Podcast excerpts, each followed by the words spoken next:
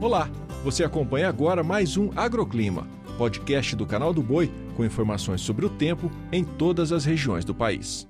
Olá, sou Julia Marques e trago os destaques da previsão do tempo desta sexta-feira. Boa parte do Nordeste é marcado por chuva e ela vem em vários momentos da região.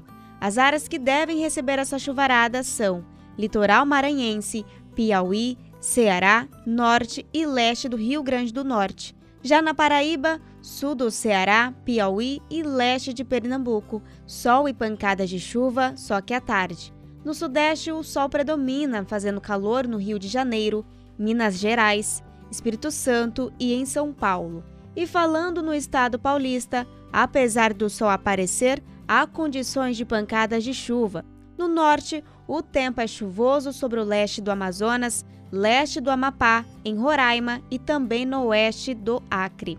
Nos estados do Pará, Tocantins e Rondônia, segue com sol, calor e pancadas de chuva forte a partir da tarde. Na região centro-oeste, o calorão segue predominando mais uma vez em Mato Grosso, Mato Grosso do Sul, Goiás e no Distrito Federal.